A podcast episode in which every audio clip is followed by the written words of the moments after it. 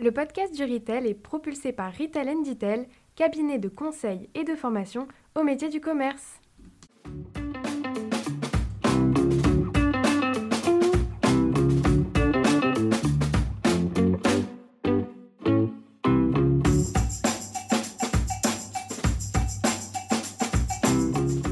Aujourd'hui, j'ai le plaisir d'interviewer Jacques-Édouard Sabatier, CEO et co-founder de Joe. Joe est une start-up de la food tech qui révolutionne littéralement la façon de faire ses courses alimentaires en e-commerce et qui apporte une vraie solution pratique pour mieux manger. Joe est à la fois un moteur de recommandation de recettes et un planificateur de repas. Directement plugué sur les sites e-commerce de la majorité des enseignes françaises, Joe transforme vos repas en liste et en commande de courses. Un parcours client beaucoup plus plaisir et inspirant que le parcours classique du drive. Il est aussi anti-gaspi et résout le qu'est-ce qu'on mange ce soir. Pour les distributeurs, c'est un modèle d'affiliation vertueux avec des commandes transformées, plus génératrices de marge et qui, par la recommandation, rend invisibles les ruptures et peut pousser des produits à déstocker. Découvrez également la vision de Jacques sur le quick commerce, quelques jours avant l'annonce du partenariat de Joe avec Cajou, une vision qui ne réduit pas le quick commerce aux courses de dépannage, mais focalise sur la vraie vertu du quick commerce, sa rapidité. Bonne écoute alors bonjour euh, Jacques, je suis ravie de vous recevoir dans le podcast du Retail. Et puis euh, merci à vous parce que vous m'accueillez dans vos locaux, ce qui est toujours un plaisir. Bonjour, merci d'être venu jusqu'à nous, on est ravis de vous accueillir. Alors avant de parler de Joe, euh, on va commencer par euh, deux mots sur votre parcours parce qu'on aime bien savoir à qui on a affaire. Donc vous êtes un entrepreneur et comme beaucoup euh, dans le retail, vous venez ni du food ni du retail. C'est ça. alors effectivement, je suis arrivé assez tardivement et un peu par hasard dans l'univers de la grande distribution.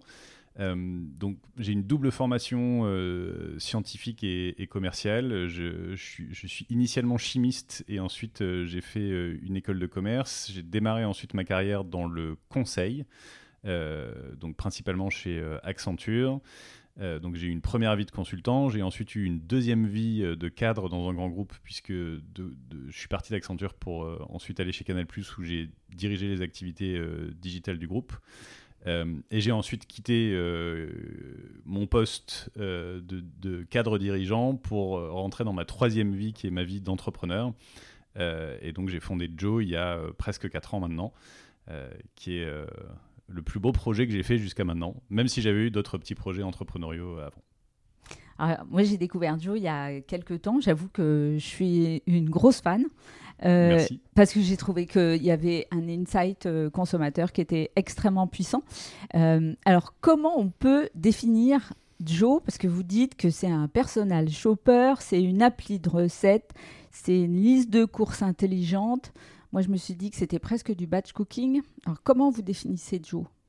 Alors, euh, Joe, effectivement, euh, nous, ce qu'on veut être, c'est votre assistant au quotidien pour vous aider à faire tourner la maison. Euh, faire tourner la maison, ça, ça, revêt deux aspects principaux. Le premier, c'est organiser les repas, et le deuxième, c'est organiser l'intendance, on va dire. Donc, Joe, c'est une app qui va vous recommander des recettes et des menus pour vous aider dans la planification des repas.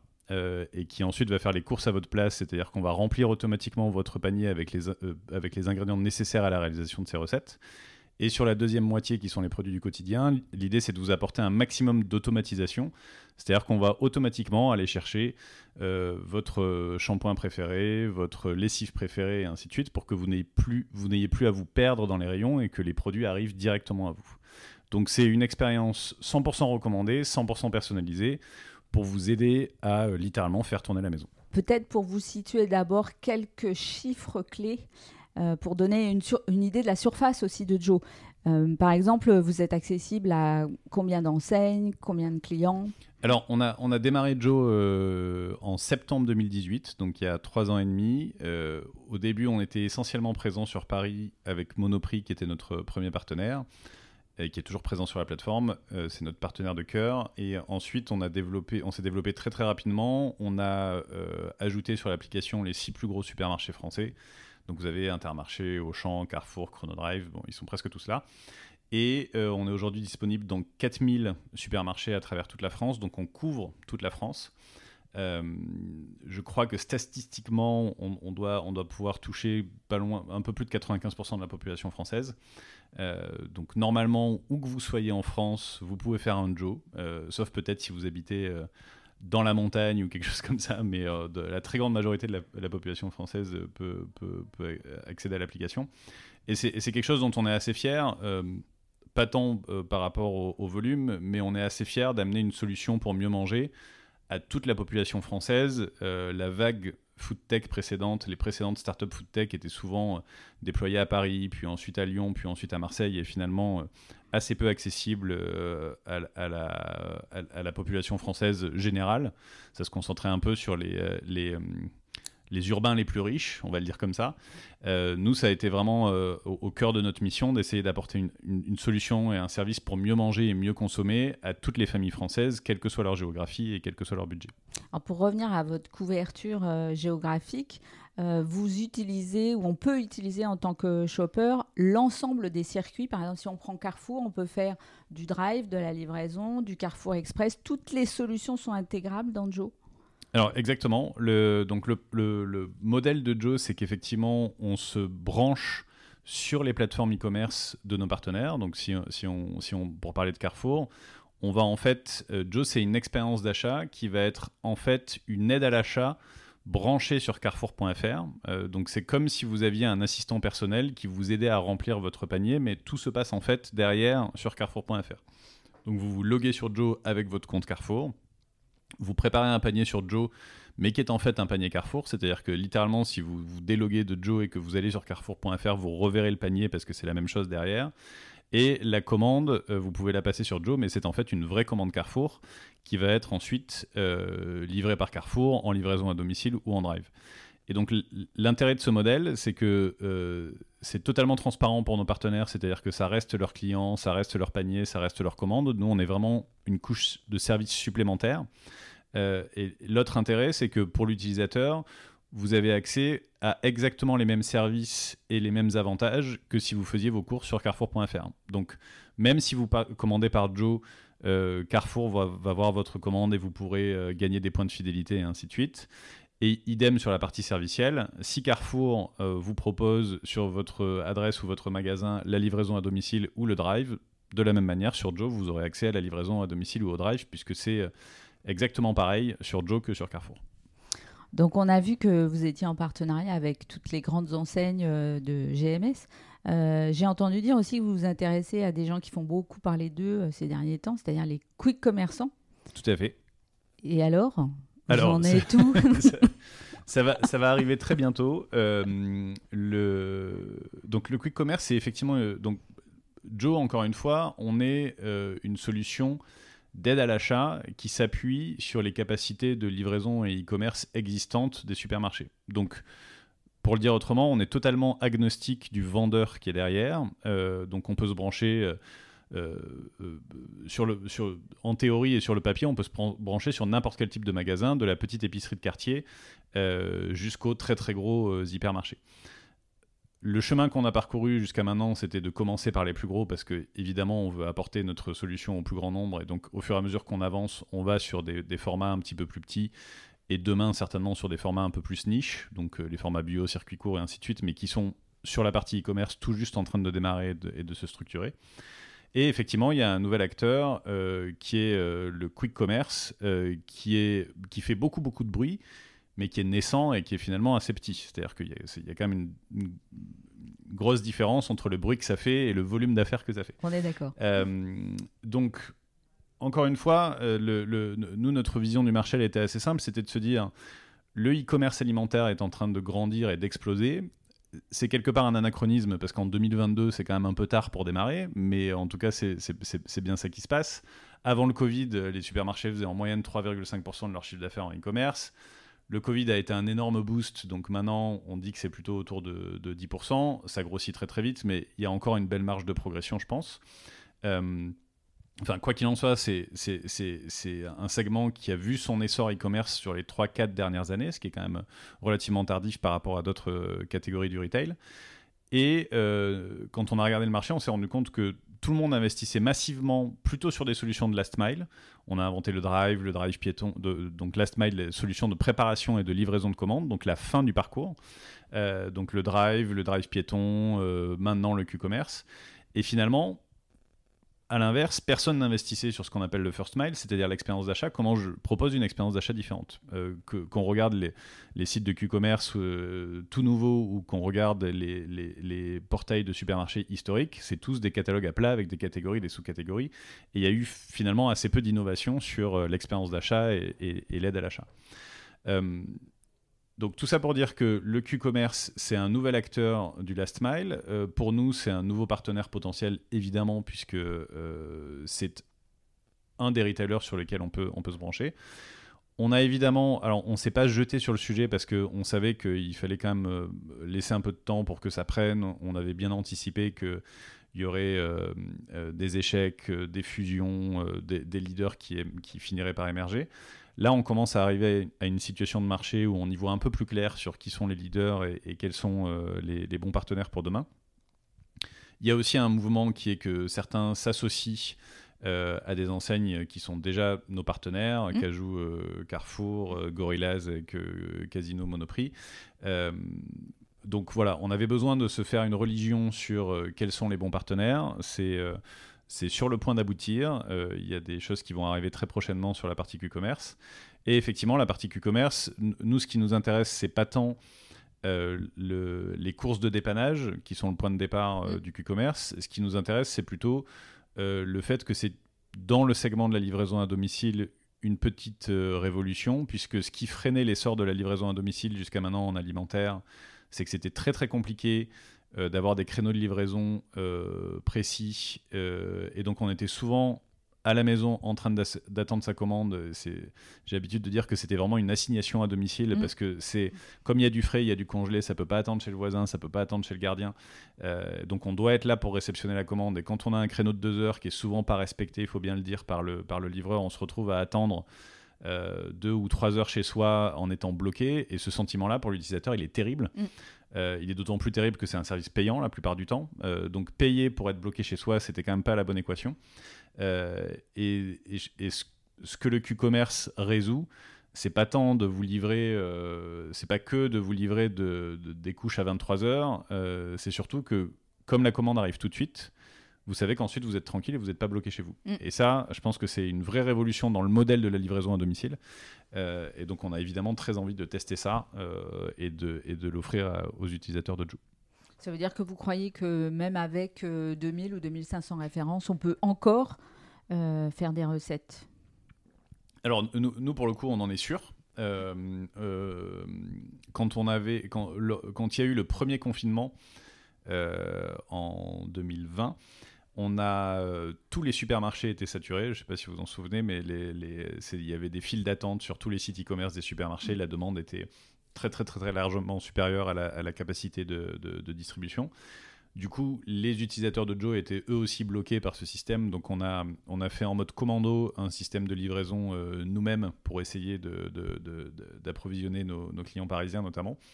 Euh, à l'époque, on s'était associé avec Totem, euh, qui est une startup qui fait de la livraison euh, de snacking et des mini-stores dans les bureaux. Donc, c'est euh, le, le, principe de Totem, c'est de dire vous allez au bureau tous les jours, autant que le magasin soit directement dans votre bureau.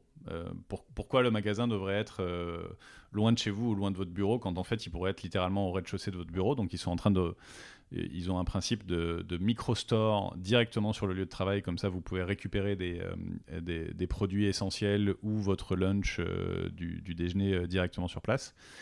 Et donc eux s'étaient retrouvés mécaniquement au chômage technique pendant le Covid, puisque plus personne ne pouvait sortir et plus personne ne pouvait aller travailler. Donc on s'est associé avec eux pour transformer leur chaîne logistique B2B en une chaîne logistique B2C et livrer nos propres commandes. Et on a démarré avec un assortiment de 700 ou 800 produits, et Joe tournait parfaitement. Euh, pour une raison. Alors, la raison, elle est finalement assez simple, c'est que euh, c'est un paradigme complètement différent de démarrer par la recette. Donc, ça, ça a un impact, c'est que quand vous êtes dans un magasin et que vous avez 60 euh, références de beurre salé, est-ce que vous en avez vraiment besoin? Ça, pose une vraie question. donc ça encore une fois, c'est le quand on commence par le produit, euh, forcément, on se dit que la largeur de gamme et la largeur de l'offre est importante parce que euh, si le client pour un produit donné a beaucoup de choix, il va trouver ça génial et confortable. Mais quand on commence par la recette, euh, bah, c'est plutôt la recette qui va prendre le pas. C'est-à-dire que si je vous dis, si je vous propose de faire une recette, de, je sais pas, des, des, des gnocchis épinards, et que je vous dis, bah, prends plutôt ces gnocchis-là pour cette recette, euh, on va beaucoup moins se poser la question de quelle est la bonne référence du produit, on va plutôt se poser la question de est-ce que c'est la bonne recette pour moi.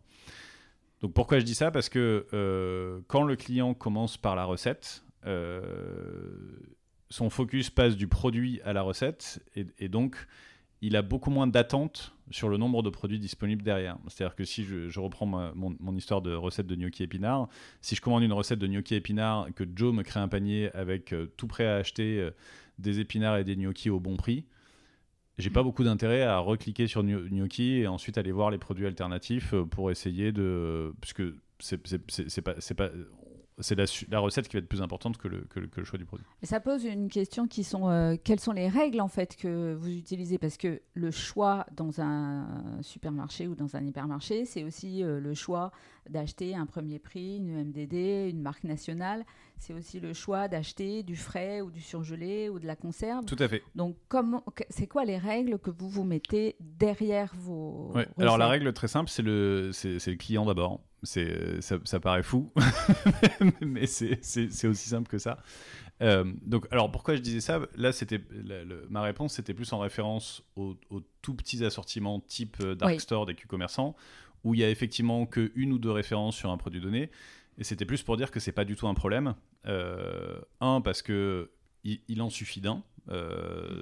donc si, je sais pas, si vous faites des crêpes chez vous et que vous avez de la farine dans votre placard, si c'est pas la marque que vous aviez en tête, vous allez quand même faire vos crêpes, mm. pour, pour, pour, pour, être très concret. Et deuxième petit truc qui est quand même super important, c'est que comme l'expérience Joe est 100% recommandée, quand on vous propose des recettes, euh, on ne vous propose des recettes que en fonction des produits qui sont effectivement disponibles. Euh, donc si on le dit dans l'autre sens, euh, s'il y a un produit qui n'est pas disponible, on va proposer une recette alternative. Donc on a une expérience d'achat qui s'adapte à la réalité du stock et ça, c'est quelque chose qui, intéresse vachement euh, nos partenaires Q-commerçants parce que eux, le seul petit défaut de leur modèle, c'est qu'effectivement, ils ont des tout petits stocks et, et, pas beaucoup de références. Ça, c'est un problème quand on a une, interface classique avec des catégories, des sous-catégories, parce que si un client cherche des pâtes et qu'il arrive sur la page pâtes et qu'il y a marqué out of stock, enfin indisponible partout, c'est déceptif. À l'inverse, s'il arrive sur Joe, on va pas lui proposer de recettes avec des pâtes, on va lui proposer des alternatives, la polenta, le riz et ainsi de suite. Et il va même pas se rendre compte qu'il euh, y a des indispos. Donc en fait, comme notre app est 100% recommandée et s'adapte en temps réel à la réalité du stock pour recommander les bonnes recettes ou les bons produits, le client n'est plus jamais conscient ou ne voit plus jamais les produits qui ne sont pas disponibles. Donc on résout même le, seul petit défaut euh, du modèle du Q-commerce qui est le, le, le, faible stock et le, et le petit assortiment. Sur la manière dont on choisit les recettes et les produits, euh, c'est toujours le client d'abord. Euh, donc quand on construit le panier, la première chose qu'on prend en compte, c'est le client. C'est-à-dire que le, quand on choisit les produits qu'on met dans le panier pour le client, la première chose qu'on regarde, c'est quels sont les produits les plus pertinents pour le client. La deuxième chose qu'on regarde, c'est euh, quels sont les produits les plus pertinents pour la recette. Euh, donc là, concrètement, ça veut dire, euh, ça peut être qualitatif. Il y a des recettes où il faut de la crème fraîche épaisse et pas de la crème fraîche liquide, sinon ça ne se tient pas. mais c'est aussi et surtout quantitatif, c'est-à-dire que si vous avez besoin de 400 grammes de pâtes dans une recette, on ne va vous mettre que des packagings de 500 grammes. On va jamais aller vous pousser dans le panier un, format familial de 4 kg. Ça n'aurait pas beaucoup de sens. Encore que sur le sec, euh, il y a moins de débats parce qu'il y a moins de gaspillage, mais en tout cas, on a une vraie volonté de ne vous faire acheter que ce dont vous avez besoin. Euh, donc ça, c'est les, critères principaux euh, pour, définir les produits qu'on choisit. Il y a ensuite des logiques de mutualisation entre les recettes. Donc là, toujours dans un souci d'optimisation et de ne vous faire acheter que ce dont vous avez besoin. Si vous avez des pâtes dans deux recettes, on va évidemment s'assurer que vous achetez, euh, que, qu'on mutualise la quantité entre ces deux recettes et que donc c'est le même produit pour les deux recettes. Donc là, j'aurai droit au paquet de 1 kg. Et donc là, potentiellement, à l'inverse, on vous prendra un paquet de 1 kg si ça permet de couvrir deux ou trois recettes. Euh, et donc le cœur du réacteur, c'est ça. C'est, c'est comme ça que, qu'on fait principalement les choix. Après, il y a évidemment d'autres contraintes. La première contrainte, c'est une contrainte de stock, c'est-à-dire qu'on on peut pas vous vendre des trucs qui sont pas en stock. Donc effectivement, euh, votre produit préféré sera pas toujours disponible, donc euh, c'est peut-être pas celui-là que vous aurez. Euh, et après, on fait ponctuellement des opérations de sponsoring avec des marques. mais qui se situent plutôt au niveau de la recette, c'est-à-dire qu'on va dire je fais une recette euh, de pâtes sponsorisées par Barilla, euh, mais ça va être visible dès le départ, c'est-à-dire que dans la vidéo de la recette, vous verrez un produit Barilla, vous verrez que la recette est sponsorisée par Barilla, euh, et dans ce cas-là, si c'est un produit spécifique Barilla, vous aurez le produit correspondant à la recette que vous avez choisi, pas qu'on vous a imposé, dans votre panier. Mais pour revenir à ce que vous poussez euh, pour un client, euh, et en particulier sur la structure de prix, euh, parce qu'on en parlait tout à l'heure, en plus avec l'inflation, la pression sur, le, sur les prix va augmenter pour l'alimentaire pour tous les foyers français. Entre un premier prix, une MDD et une marque nationale, comment se fait le choix? Encore une fois, c'est du profiling utilisateur. on, a, on a beaucoup, beaucoup réfléchi à ce sujet. Et on s'est rendu compte que, euh, bon, déjà, la première problématique, c'est qu'il y a autant de profils que d'utilisateurs, grosso modo, en termes de, de, structure de panier. Euh, et il n'y a pas de vérité absolue. C'est-à-dire qu'un client qui n'achète que des produits, que des fruits et des légumes bio euh, les plus chers du rayon, ça ne veut pas dire qu'il ne va pas acheter du sucre premier prix sur, sur une autre catégorie de produits. Donc là, on a un système de ce qu'on appelle un système de machine learning, c'est-à-dire qu'en en fait, on regarde, on vous fait une proposition euh, de produit en remplissant votre panier automatiquement qui est basée sur euh, un macro profil, c'est-à-dire qu'on regarde les gens qui vous ressemblent et puis on essaye de faire le, meilleur arbitrage en fonction des gens qui vous ressemblent. Et ensuite, on va regarder à chaque fois que vous intervenez sur ce panier euh, s'il y a des produits qu'on vous recommande et que vous modifiez ou que vous supprimez. Et ça, on va l'apprendre. Donc, si vous avez du riz de la marque A dans votre panier et que vous le changez pour le riz de la marque B, bah, la commande d'après, on va vous mettre par défaut du riz de la marque B. C'est-à-dire qu'on va apprendre euh, de vos préférences. Euh, et donc, plus vous utilisez Joe et mieux on vous connaît. C'est comme, euh, c'est comme la homepage de YouTube, c'est comme les contenus que vous voyez sur Instagram. Plus vous utilisez notre produit, plus on sait ce qui vous plaît et qui vous êtes, et plus notre recommandation va être pertinente derrière. D'accord. Et sur le type de produit, parce que j'ai fait quelques exemples, à chaque fois je tombe toujours sur du frais. Or, moi, j'achète aussi du surgelé pour pouvoir stocker. Oui. Euh, comment vous gérez ces alternatives entre du frais, du surgelé et, de la conserve quand on parle des légumes, par exemple? Alors, ça, c'est un, un, sujet qui est, qui est, très intéressant. Il y a, il y a deux réponses. La, première, c'est que nous, on est vraiment sur un nouveau mode de fonctionnement qui est euh, de n'acheter que ce dont vous avez besoin euh, et de planifier tous les repas de la semaine. Donc, effectivement, ça, ça, veut dire, euh, euh, ça, veut dire deux choses. Ça veut dire que la part de frais dans un panier Joe est 25% plus grande que dans un panier classique. Du fait que c'est les repas que vous allez faire maintenant, d'une part, et du fait que vous allez essentiellement cuisiner. Et ça, c'est vraiment le cœur de notre ADN et c'est le cœur de notre mission, de vous faire euh, mieux manger et mieux consommer. Et, et une de nos plus grandes fiertés, c'est que là, on s'approche, on a passé les 40 millions de repas servis, on s'approche des 50 millions et c'est 50 millions d'assiettes sur lesquelles on a mis 25% de produits frais en plus. Et c'est ça l'impact positif qui, qui, nous anime. Et on est évidemment très très fiers de ça. Mini parenthèse, nos partenaires sont aussi ravis parce que c'est souvent des produits sur lesquels ils font plus de marge. Euh, donc tout le monde est content.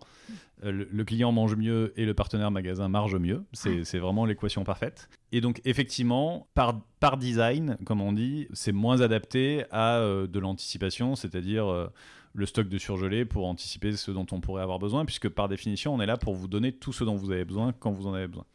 Donc, euh, c'est surtout pas pour faire du stock en fait et pour faire voilà, fond de euh, on pourrait revenir sur la notion de gaspillage, mais évidemment l'idée c'est plutôt qu'à la fin de la semaine votre frigo soit totalement vide et que vous ayez mangé frais et que vous ayez mangé euh, et que vous n'ayez acheté que ce dont vous, avez, vous aviez besoin.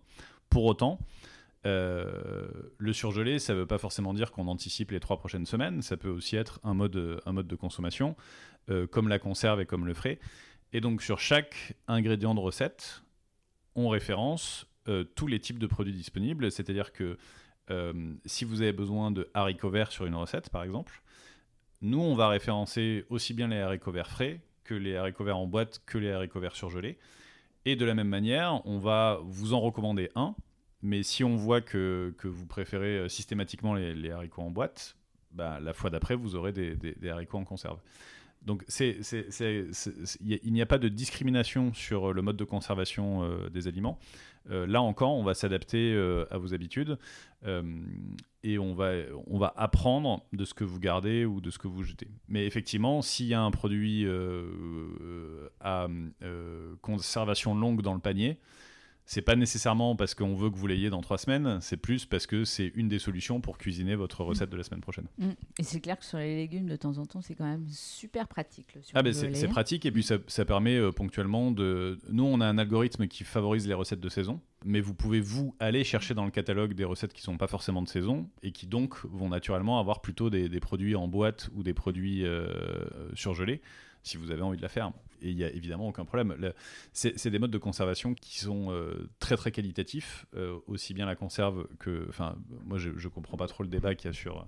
ou l'image que ça peut avoir, parce que c'est vraiment des, modes de conservation très qualitatifs, aussi très pratiques, souvent. Mais ce qui est, ce qui est surtout intéressant quand on réfléchit au sujet, c'est que nous, on a bien cette approche de se dire euh, si vous avez besoin d'un ingrédient haricot vert, vous pouvez l'avoir en frais, en conserve ou en surgelé et, c'est là où on met le doigt sur un point intéressant, c'est que si je suis dans un supermarché et que je veux des haricots verts, si je les veux surgelés, je vais au fond à gauche. Si je les veux frais, je vais derrière à droite.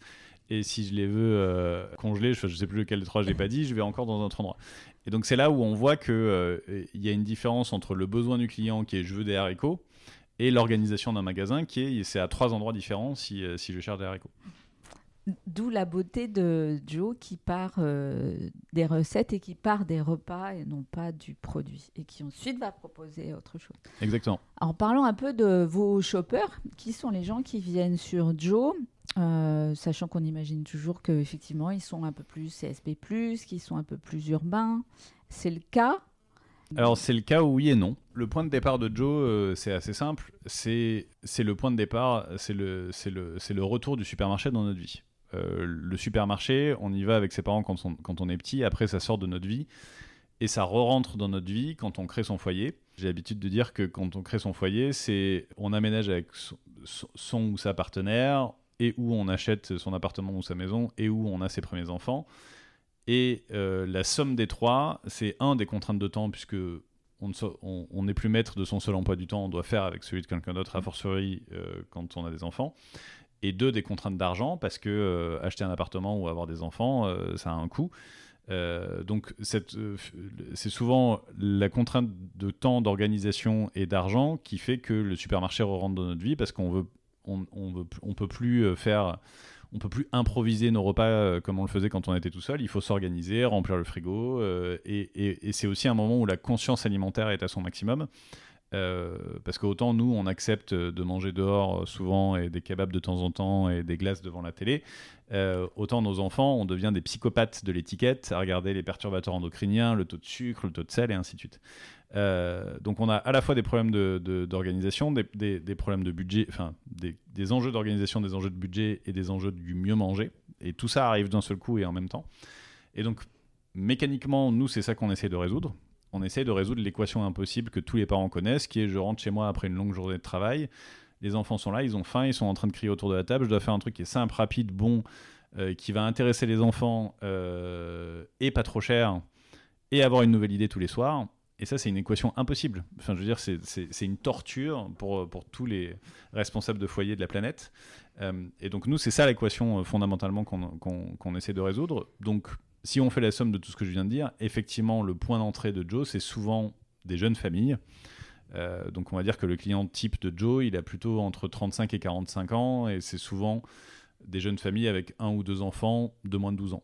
Pour autant, c'est pas du tout euh, réservé au CSP+, parce que euh, entre le, même menu avec les mêmes recettes euh, peut être fait euh, euh, en drive en province à 1,50€ ou 2€ par portion, donc par personne et par repas.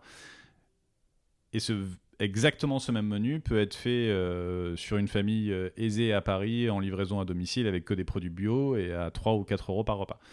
Et donc c'est ça aussi la beauté de Joe, c'est que quand on rentre par l'usage qui, qui, est la recette, derrière la qualité du produit, son prix ou le mode de livraison, bah, en fait, on est totalement agnostique. Donc, pour le dire différemment, Joe, ça marche aussi bien euh, qu'on soit euh, une famille de 6 en province qui fait ses courses en drive avec un budget serré, que qu'on soit une famille, un jeune couple urbain avec son premier enfant en livraison domicile dans le 17e.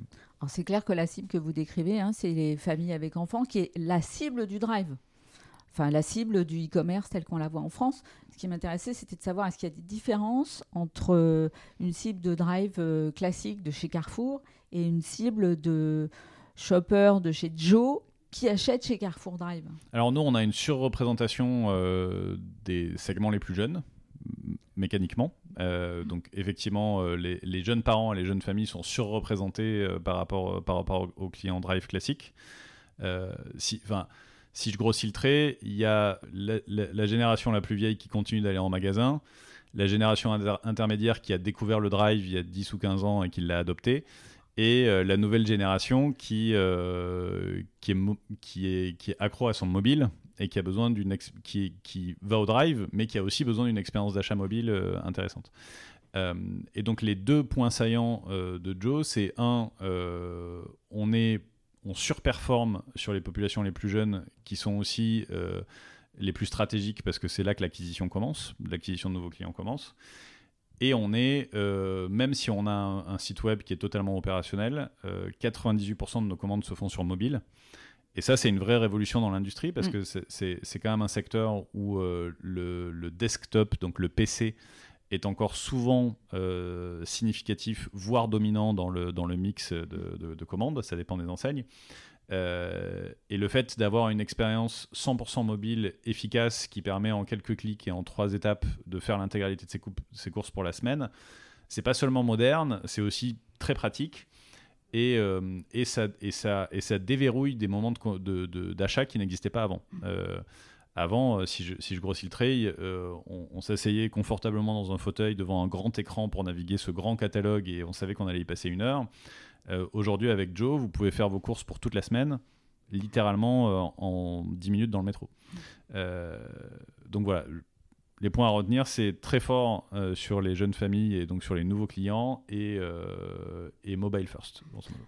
Et vous m'avez parlé tout à l'heure d'un vrai changement en fait dans les habitudes des clients. C'est vrai qu'ils ont commencé à prendre un peu l'habitude du drive et de faire leurs courses euh, sur un site euh, de drive. C'est quoi le changement fondamental que vous leur demandez d'adopter en passant par Joe?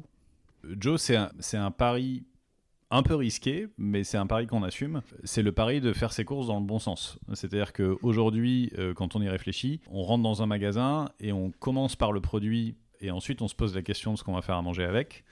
Euh, quand le chemin naturel, ça devrait être de se dire voilà les plats qu'on a envie de faire la semaine prochaine et qu'ensuite les courses se fassent quasi automatiquement parce que quand on a les datas et qu'on connaît les utilisateurs, on peut faire les courses assez automatiquement. Pour le dire différemment, quand on fait une photo d'un client dans un magasin, il fait de la préparation de commande, il fait de la logistique en fait. Mm. C'est-à-dire que si vous comparez un préparateur drive à un client dans un magasin, ils font strictement la même chose. Ils prennent des produits sur une étagère pour les mm. mettre dans un chariot. Mm.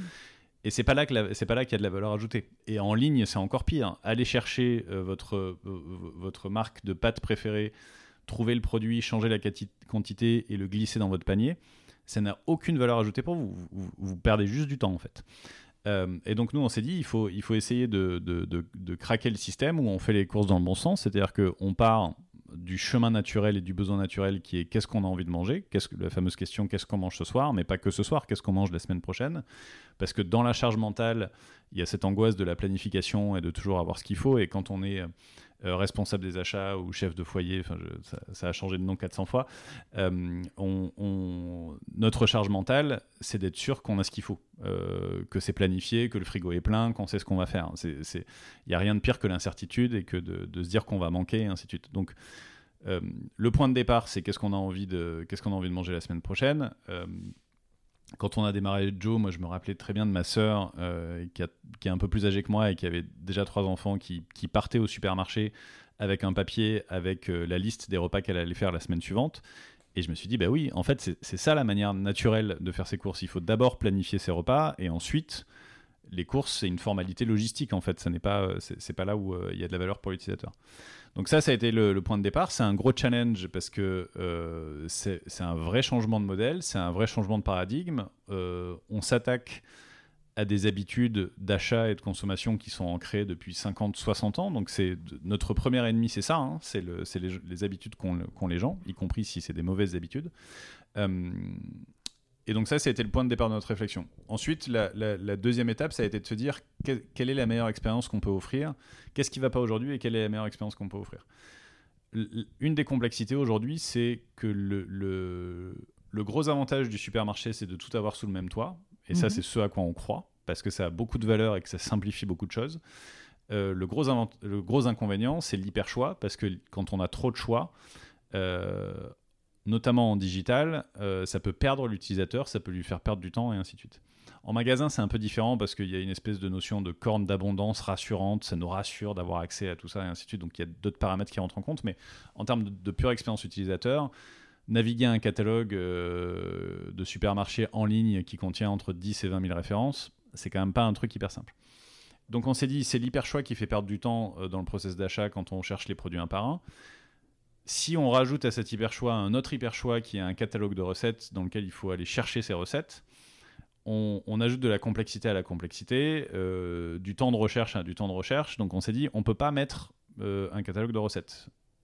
Et c'est là qu'on a décidé de commencer l'expérience par un menu prêt à l'achat et totalement recommandé. Donc c'est pas vous qui allez chercher les recettes, c'est nous qui vous préparons un menu totalement adapté à votre profil. Euh, et donc ça, c'était hyper important euh, pour, euh, pour ne pas noyer l'utilisateur et vraiment lui apporter une solution clé en main. Mais c'était aussi un vrai challenge parce que c'est vraiment pas simple de construire un moteur de recommandation autour de la food.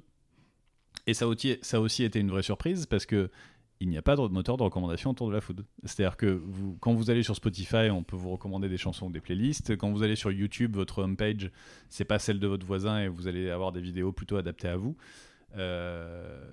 Aujourd'hui, quand vous cherchez des recettes, c'est à vous de vous débrouiller. Euh, il y a effectivement plein de, de sites de recettes qui ont beaucoup de succès et qui ont euh, des dizaines de milliers de recettes chacun. Euh, mais c'est à vous de vérifier qu'elles sont pas trop longues, c'est à vous de vérifier que vous aimez tous les ingrédients qui sont dedans, c'est à vous de vérifier que vous avez les ustensiles pour la cuisiner, c'est à vous de vous assurer que le, petit yuzu sympa, vous allez pouvoir le trouver quelque part, parce que toute la partie qualification de la recette et adaptation à votre profil, elle n'existe pas. La plupart du temps, quand vous allez sur un site de recettes classique, vous n'êtes pas logué, vous n'avez pas un profil, vous n'avez pas dit qui vous étiez, ce que vous aviez mangé, mm. s'il y a des aliments que vous n'aimiez pas, et ainsi de suite. C'est à vous de vous perdre dans le catalogue euh, pour que eux puissent vendre de la pub, grosso modo. Euh, et donc on, on a été assez euh, saisi au départ de Joe de se rendre compte qu'il n'y avait pas de moteur de recommandation de food, et donc un des éléments centraux de la, de la proposition de valeur de Joe, c'est de pouvoir vous loguer, vous dites qui vous êtes, si vous avez euh, des enfants ou pas, euh, des animaux de compagnie, si vous avez un régime particulier, ce que vous avez comme équipement de cuisine, un micro-ondes, un four, des plaques et ainsi de suite. Et nous, on va vous pousser directement toutes les recettes qui vous correspondent donc si vous n'avez pas de four, vous n'aurez pas de recette qui nécessite un four. Si vous mangez pas de porc, vous n'aurez pas de recette à base de porc, et ainsi de suite. Donc on fait littéralement tout le travail pour vous. Et sans même parler de la partie e-commerce, on est aujourd'hui sur le marché le seul moteur de recommandation de recettes. C'est une vraie logique euh, semblable à celle du batch cooking en fait. C'est la constitution des repas de la semaine avec euh, des contraintes euh, de temps. C'est alors en fait le c'est le, sujet du, du batch cooking, c'est un sujet qui est intéressant.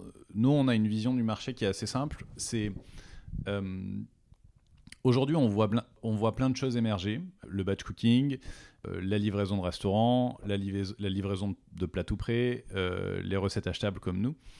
Et effectivement, on regarde chacun de, ces, chacun de ces acteurs comme une innovation et, comme, un nouvel entrant. La réalité, c'est que ça a toujours existé. C'est-à-dire que depuis toujours, dans chaque foyer français, il y a des gens qui cuisinent à l'avance, d'autres non. Euh, il y a des gens qui essentiellement cuisinent, il y a d'autres personnes qui euh, réchauffent et qui achètent du surgelé, et il y a d'autres personnes qui commandent. Et dans tous les foyers français, soit on cuisine, soit on réchauffe, soit on commande. Après, la seule question, c'est euh, quelle est la proportion de chacun de ces usages Il y a des familles qui vont essentiellement cuisiner et qui de, temps en temps vont aller au camion à pizza ou se faire livrer ponctuellement. Euh, il y a des avocats parisiens qui vont essentiellement commander euh, du, traiteur euh, chinois quand ils font des nocturnes à, leur, bureau. Mais en vrai, le sujet des repas pris à la maison, il y a quatre grands modes de préparation, enfin il y a trois grands modes de préparation qui est je le fais moi-même, je le réchauffe ou je le commande. Et après c'est juste une ventilation différente selon le, selon le profil des utilisateurs. Pourquoi je dis ça? Parce que pour nous le batch cooking ça rentre dans le segment de, de, la préparation de recettes, enfin de la recette et de la cuisine. la seule variable, c'est est-ce que je le fais à l'avance ou pas? Et cette variable de est-ce que je le fais à l'avance ou pas, il y a effectivement la cuisine minute, c'est-à-dire que le soir même, je cuisine ce, dont j'ai envie. Il y a la cuisine euh, du jour au lendemain qui est euh, je, prépare, je prépare ma gamelle pour le, pour, le, pour le déj du lendemain, par exemple. Et le, la version la plus extrême qui est le batch cooking, c'est-à-dire que je, je cuisine tout d'un coup pour la semaine prochaine. Dans tous les cas, j'ai besoin d'inspiration recette et dans tous les cas, j'ai besoin euh, d'aide pour faire les courses. Donc nous, on est totalement agnostique au mode de préparation. Donc sur, les, sur les recettes qu'on prépare, on est totalement agnostique au mode de préparation et, et on va même plus loin dans notre raisonnement, c'est que quand on vous prépare un menu Joe avec une liste de 5 recettes, dans notre modèle, et ça c'est quelque chose qu'on a anticipé depuis le début, ça n'est pas 5 recettes que vous devez nécessairement cuisiner, c'est 5 moments où vous mangez chez vous. Là où ça fait une différence, c'est que demain, on n'exclut pas du tout qu'une de ces recettes soit un plat traiteur, qu'une autre de ces recettes euh, soit un plat euh, totalement préparé ou, surgelé euh, d'une grande maison des produits surgelés. Parce que on veut, nous aussi, être en capacité d'adresser tous ces types d'usages, et notamment les plats tout prêts, et notamment les plats préparés. Et donc demain, vous pourriez très bien avoir dans votre menu de Joe de 5 recettes, deux recettes qui sont en fait des plats tout prêts, euh, euh, voire même euh, une des cases qui serait ce soir j'ai la flemme et qui, vous permettrait de vous faire livrer quelque chose directement à moindre prix. Ce qui est important encore une fois, c'est de toujours commencer par l'utilisateur. Et le point de départ de l'utilisateur, c'est j'ai besoin de planifier tous les repas que je vais prendre à la maison. Et ensuite, il faut comprendre quels sont les modes de consommation, les modes de préparation et savoir s'y adapter. Et c'est comme ça qu'on construit notre, notre produit. Donc demain, je pourrais dire, euh, j'ai cinq soirs où je vais faire la cuisine et cinq midis où de toute façon je vais manger au bureau. Et trouvez-moi des solutions en fait. Exactement. Euh, demain, euh, vous pourrez, vous pourrez c'est quelque chose qui est déjà possible dans notre modèle. c'est juste qu'on a tellement de trucs à faire qu'on choisit nos combats et on, y va, on les, on les, fait un par un. Mais si demain il y a une très belle offre traiteur chez Carrefour qui permet d'avoir des, des, plats préparés de qualité qui peuvent servir pour la famille le soir ou pour vous euh, pour déjeuner au bureau. Euh, c'est totalement compatible avec notre modèle. C'est quelque chose qu'on peut parfaitement insérer dans le menu. C'est pas parce que c'est pas une recette que vous devez cuisiner que ça n'a pas sa place dans le menu des repas que vous prenez chez vous. C'est vrai qu'on voit, euh, en tout cas dans les hypermarchés, on voit de plus en plus de la transformation sur place. Et donc il y a une offre de plats préparés qui vient des hyper et des supermarchés qui est vraiment très très qualitative. Ah mais c'est de, de plus en plus vrai effectivement chez les supermarchés et quand on voit les mouvements qu'il y a euh, sur le marché, c'est ce qui se passe. Le, les acteurs de la livraison de restaurants sont en train d'aller vers le grosserie, vers le, supermarché. Mm. Les acteurs du Q-commerce sont en train d'étoffer leurs offres avec des plats préparés. Les acteurs des supermarchés sont en train d'effectivement d'avoir euh, une, gamme traiteur beaucoup plus importante. Il y a même Kroger aux États-Unis qui se lance sur les, sur les Ghost Kitchen. Euh, donc en fait, qu'est-ce qui se passe? C'est la bataille des repas pris à la maison, quel que soit le mode de préparation et quel que soit le mode de commande. Et donc, tous essayent de converger pour couvrir un maximum d'usages. Et, nous, c'est quelque chose qu'on a bien anticipé, puisque, encore une fois, euh, la solution euh, in fine, c'est d'avoir un menu qui permet de gérer tous les, plats qu'on enfin, tous les repas qu'on prendra à la maison, quel que soit l'endroit d'où ils viennent ou la manière dont ils sont préparés. On n'a rien à envier à Kroger aux US. Allez dans un Leclerc, vous verrez, on trouve des super offres. Ah oui, non, mais je n'en doute pas. Kroger, leur mouvement vers les Ghost Kitchen est assez intéressant. Parlons un peu des euh, retailers maintenant. Qu'est-ce que Joe apporte aux retailers? Au tout début de Joe, on a, on a construit le modèle sur un modèle d'affiliation. Euh, c'est-à-dire que le, c'était un deal assez classique d'affiliation où l'idée c'était d'apporter du trafic et du business, donc euh, des nouveaux clients et des commandes. Euh, puisque sur Joe, on peut aussi créer son compte Intermarché, son compte Auchan, son compte Carrefour. Donc on, est aussi un levier d'acquisition de, nouveaux clients. Euh, et on est naturellement un, levier de génération de commandes, puisqu'on pousse des commandes directement au supermarché. Sur ce seul modèle d'affiliation, on est déjà malgré tout très très, très, très innovant d'une certaine manière, parce que l'affiliation classique, c'est euh, il, y a il y a, sur un site tiers, je mets une promotion au champ Intermarché. Le client clique sur cette promotion, il arrive chez moi, donc ça me génère un lead. Et quand il arrive chez moi, euh, c'est à moi de, de, le transformer, c'est à mmh. moi de faire en sorte qu'il fasse ses courses, c'est à mmh. moi de faire en sorte qu'il paye. Et s'il finit par payer, j'ai une fenêtre d'attribution assez large et assez discutable, euh, souvent de quelques jours, pour rémunérer euh, l'apporteur de trafic qui n'a en fait mis qu'une bannière promotionnelle sur le site. Donc c'est un, le driver c'est une promotion, ce qui est quand même pas euh, le truc le plus vertueux rentable et le plus rentable. Deux, le site est en charge de la, de la conversion. Euh, et trois, euh, la fenêtre d'attribution est, relativement discutable, autant sur la manière dont c'est calculé euh, que sur la partie technologique qui est de plus en plus mise en danger parce que avec les règles RGPD et ainsi de suite, c'est de plus en plus difficile de traquer finement d'où vient l'utilisateur et donc d'avoir une fenêtre d'attribution claire ou légitime. Et c'est encore pire sur mobile, où en plus de la régulation, il y a les lois de Apple euh, qui rendent quasi impossible maintenant un tracking euh, euh, au-delà de quelques heures sur la source du trafic. Donc l'ancien monde, c'est des technologies web avec, avec un APA qui est essentiellement de la promotion, qui est pas très rentable et pas très vertueux, des fenêtres d'attribution assez discutables. Joe, c'est 100% mobile, donc on est dans un, dans un, environnement qui est totalement maîtrisé. C'est pas basé sur des cookies ou des choses qui vont être, euh, euh, qui vont être remises en question. C'est quelque chose qu'on maîtrise complètement. Ce qu'on pousse, c'est des commandes. C'est-à-dire que quand la commande arrive chez notre marchand partenaire, elle est finalisée, elle est faite. Donc il n'y a pas besoin euh, que le, partenaire fasse un effort de transformation.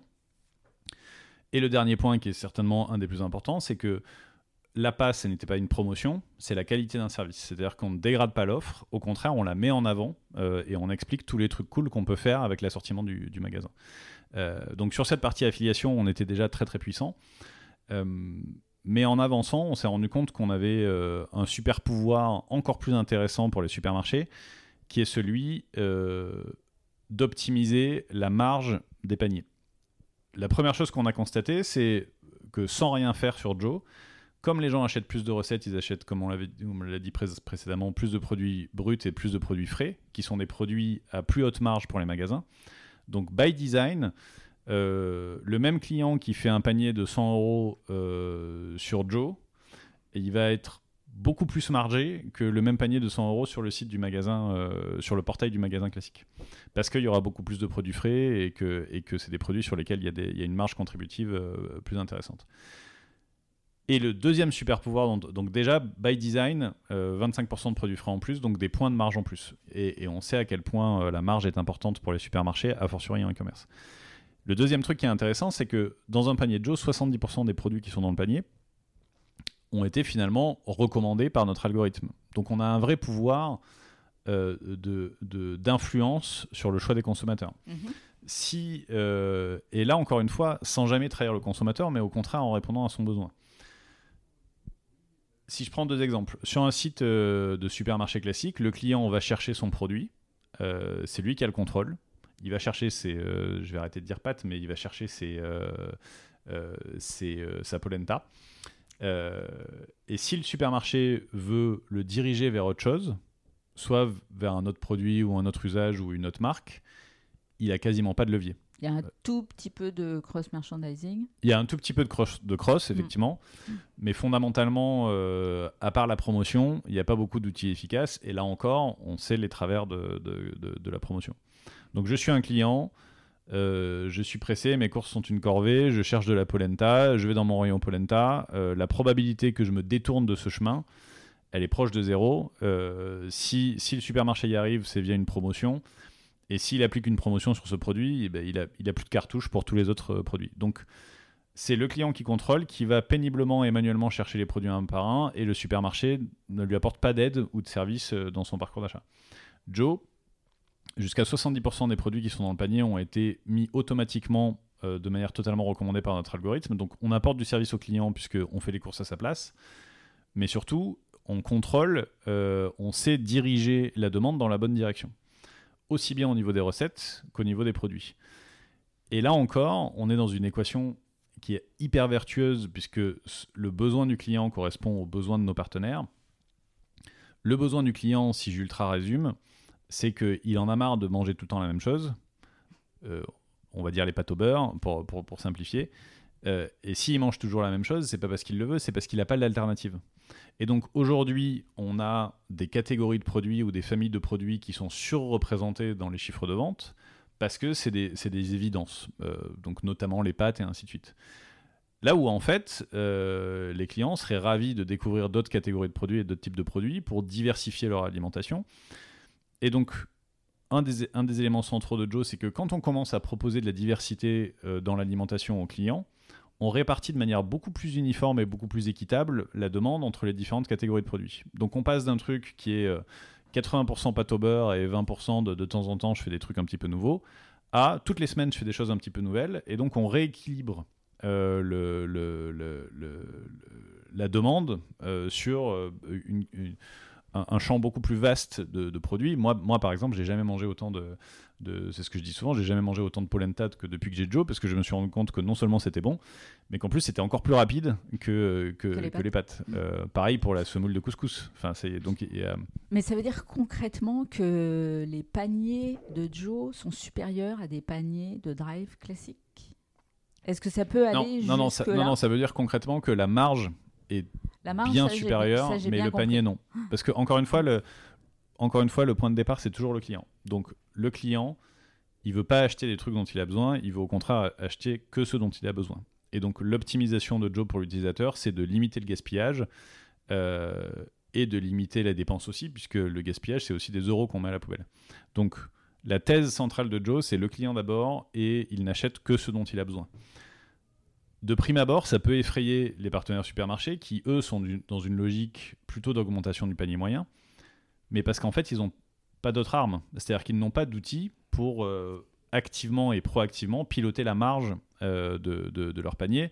Alors, il y a un peu de merchandising, un peu de, cross et ainsi de suite, mais ce n'est pas des armes euh, redoutables, on va dire. sur Joe, on a fait des tests avec certains de nos partenaires où on faisait gagner 5 points de marge sur les paniers. C'est-à-dire que littéralement, on passait d'une situation où il y avait une marge négative euh, à moins 1 ou moins 2 à une marge positive à 3, voire parfois 4. Et on sait à quel point c'est un enjeu absolument majeur dans, le, dans le drive et le e-commerce. Et c'est un enjeu majeur. Et donc, le, le, deuxième grand axe après l'affiliation euh, de, de, dans le cadre de nos partenariats avec les supermarchés, c'est de les aider à piloter activement la demande utilisateur dans la bonne direction. Et ça, c'est une révolution parce que ça n'a jamais existé dans l'industrie. Aujourd'hui, si vous êtes Carrefour et que vous me dites euh, j'ai un surstock de chou-fleur, est-ce que tu peux pousser les recettes avec du chou-fleur? Pour nous, c'est un clic.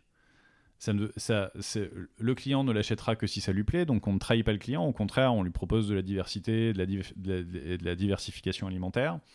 Euh, et Carrefour euh, ou Intermarché ou Auchan, euh, ils n'ont jamais eu entre les mains un outil qui leur permet de dire pousse la demande massivement sur cette catégorie de produits ou sur cette famille de produits, que ce soit pour des raisons euh, d'inventaire, j'ai un sous-stock ou j'ai un surstock, et ou des raisons de marge. C'est-à-dire qu'un client qui a besoin de, de, lentilles, si moi dans l'assortiment je vois qu'il y a deux produits lentilles qui lui correspondent à lui, parce que c'est toujours ça qui le, le point de départ. Et que le magasin en face est capable de me dire, ben, entre le produit lentille A et lentille B, prends plutôt le B parce que moi je vais mieux marger sur le B, sans pour autant trahir la recommandation côté client. Nous, encore une fois, c'est que du paramétrage. Et via tous ces éléments, euh, pousser la demande sur des types de recettes et donc des types de produits qui sont parfois sous-consommés, savoir arbitrer euh, dans les produits qui correspondent à un client, savoir arbitrer ceux qui vont aussi arranger le magasin, ça permet d'avoir un levier sur la marge qui est monstrueux parce que, encore une fois, on a la main, entre guillemets, sur 70% des produits du panier. Ce qui est euh, un changement radical de paradigme dans l'industrie. Donc pour un retailer, il y a la capacité de vous dire quels sont les produits qu'il faut pousser, sachant que ça va être une réalité essentiellement pour des produits frais c'est une réalité pour tout. Alors, ça, c'est les discussions qu'on a en ce moment même. Euh, donc, euh, avec certains, on est très avancé. On a déjà fait des benchmarks euh, entre le même client qui fait son panier sur Joe et, directement sur le site du magasin. Donc, on a les idées très très claires sur les, évolutions de la marge dont je parlais. Et on avance, en fait, on avance, on avance déjà. Et là, on va de plus en plus profond dans la granularité. C'est-à-dire que les premières discussions, c'était quel type de, quelle grande famille de produits euh, est plus intéressante pour vous? Euh, donc là, les produits frais, par exemple. ensuite, on est descendu à la catégorie et à la sous-catégorie pour savoir, d'un point de vue très macro, ce qui, ce qui arrangeait nos partenaires. Et là, on est dans le process cette année de mettre en place des flux qui sont des flux vraiment au code barre près, qui, qui, permettent de dire euh, nous, on leur dit euh, bon bah voilà, on a Pierre qui est en train de faire ses cours sur Joe. C'est en fait c'est le même principe que la publicité euh, programmatique, c'est-à-dire que on a on a Pierre qui est en train de faire ses cours sur Joe. Il a pris une recette avec des lentilles. Sur les 10 lentilles possibles, il y en a deux qui lui correspondent. vous préférez qu'on mette laquelle? Donc encore une fois, on ne trahit jamais l'utilisateur. En revanche, le supermarché, s'il met en place un flux qui, permet de répondre à cette question en temps réel, eh ben, on peut euh, euh, changer l'arbitrage produit euh, sur chacun des produits du panier. Donc ça veut dire que vous êtes plugué avec les sites de vos enseignes partenaires. Vous avez, la, vous avez le prix, vous avez la présence produit. Ça veut dire que vous allez jusqu'à avoir les marges éventuellement? Alors non, évidemment, on n'a pas la vraie marge. Euh, et donc, c'est tout. Euh, alors, c'est évidemment pas quelque chose qu'on demande à nos partenaires, c'est quelque chose qu'on propose à nos partenaires. Euh, et ceux avec lesquels on a le plus avancé sur la partie interface technique. Alors, on peut aussi le faire, encore une fois, de manière très macro, juste avec des indications. C'est-à-dire qu'on n'a pas besoin d'un flux technique automatisé, temps réel, pour, on peut avoir juste des règles, de base sur quelles sont les, familles de produits qui, qui, qui, qui les arrangent le plus. Euh,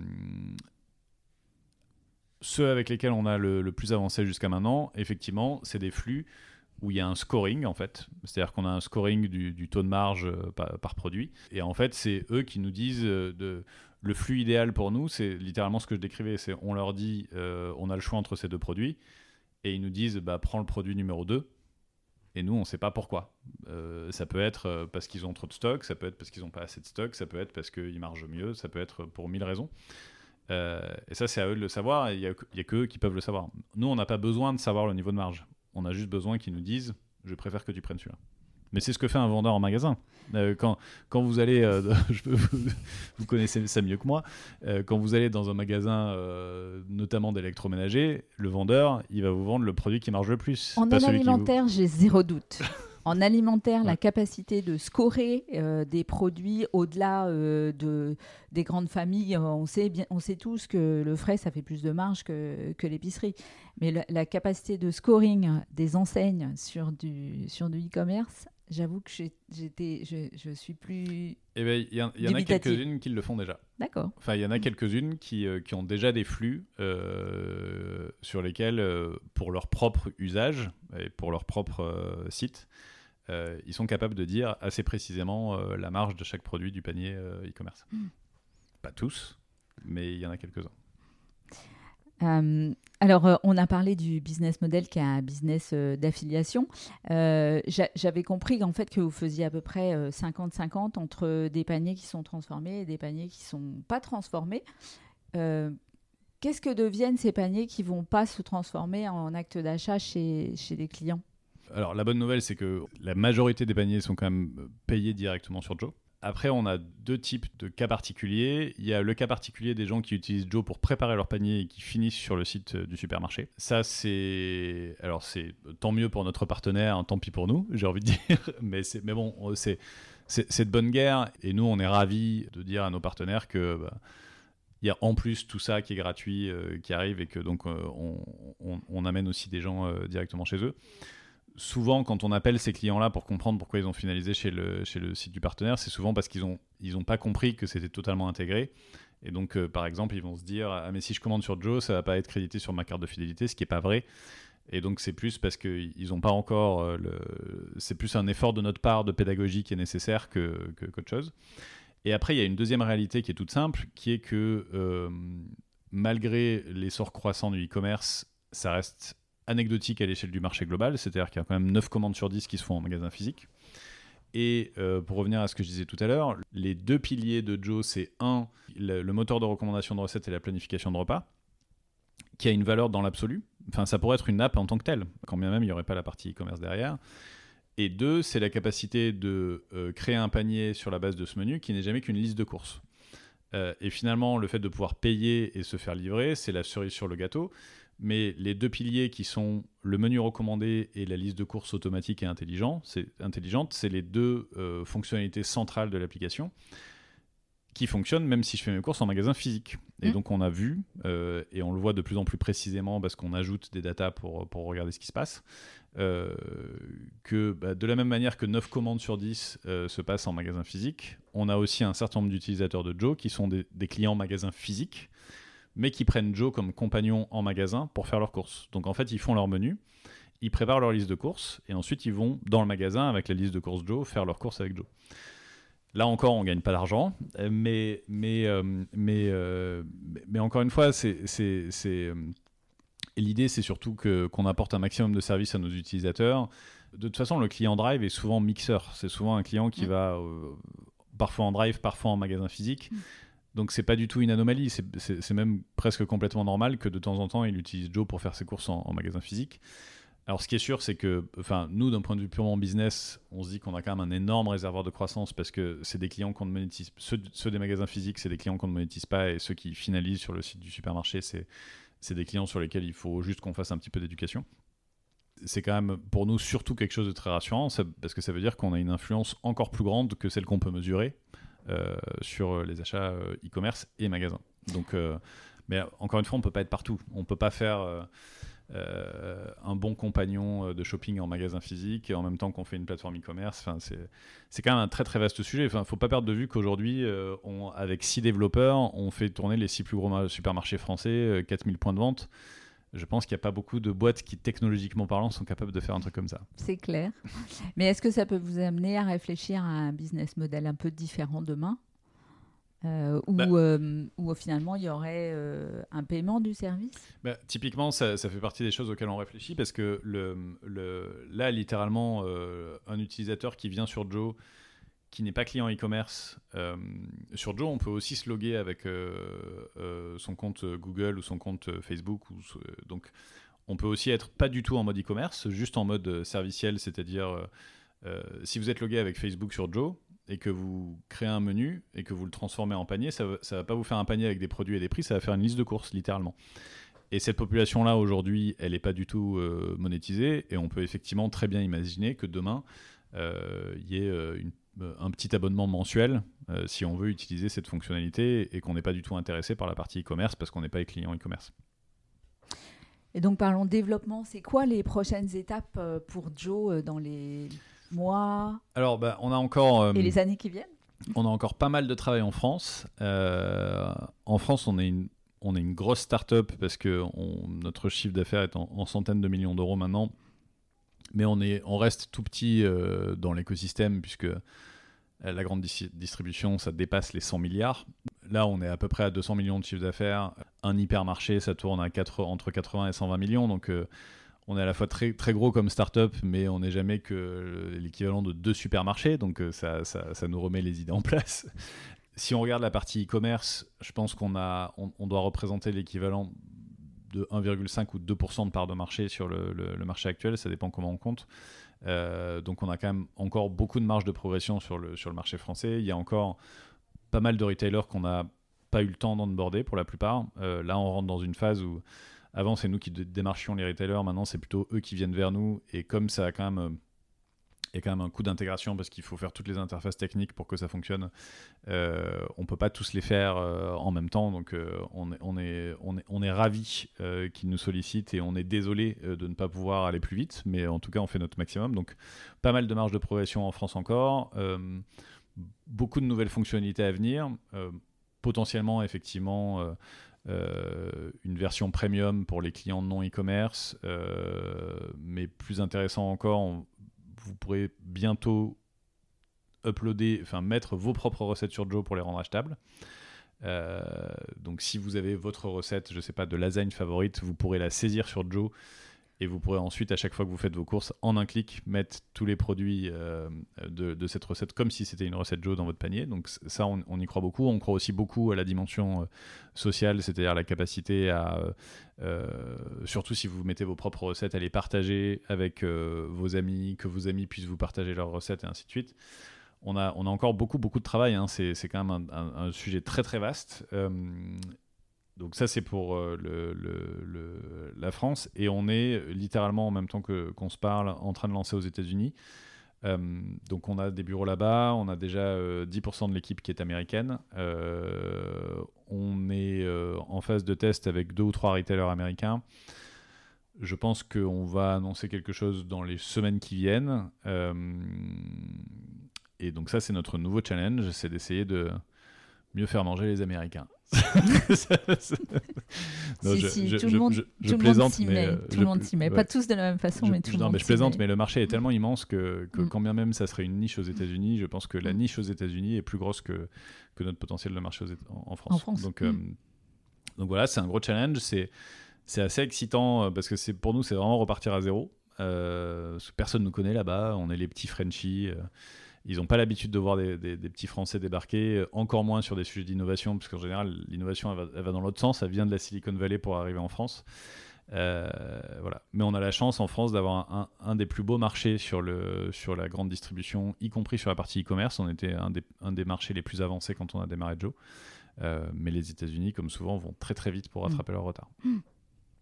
Vous avez cité une enseigne, on verra si on la retrouve dans quelques semaines. Peut-être. Euh, dernière euh, question. Euh, au podcast du Retail, on a quelques questions signatures et on en a une qui est notre favorite. c'est quoi pour vous un commerce juste? Alors nous, dans notre, dans notre secteur, c'est de faire en sorte que tout le monde puisse mieux manger. Je l'ai dit très rapidement en introduction, mais la vague food tech des dix dernières années s'est concentrée sur les urbains les plus riches. et finalement, 80% des familles françaises mangent chez elles des choses qu'elles ont achetées au supermarché et aucune solution pour les aider à mieux manger, technologique ou innovante, n'avait été proposée par le marché jusqu'ici. Donc nous, on est assez fiers de ne pas être très connus à Paris, mais d'être très connus dans le reste de la France. Eh bien, Jacques, merci beaucoup pour euh, cette interview. J'étais déjà une fan de Joe, mais après cette conversation, j'ai bien compris à quel point vous aviez euh, creusé vraiment les insights consommateurs et à quel point vous proposiez une vraie solution pour mieux manger. Mille merci d'être venu jusqu'à nous et euh, ravi si on peut vous aider avec euh, Joe. Merci beaucoup. Merci. Vous avez aimé ce podcast? Alors abonnez-vous au podcast du Retail, laissez-nous un commentaire et ajoutez 5 étoiles. Et retrouvons-nous sur les réseaux sociaux.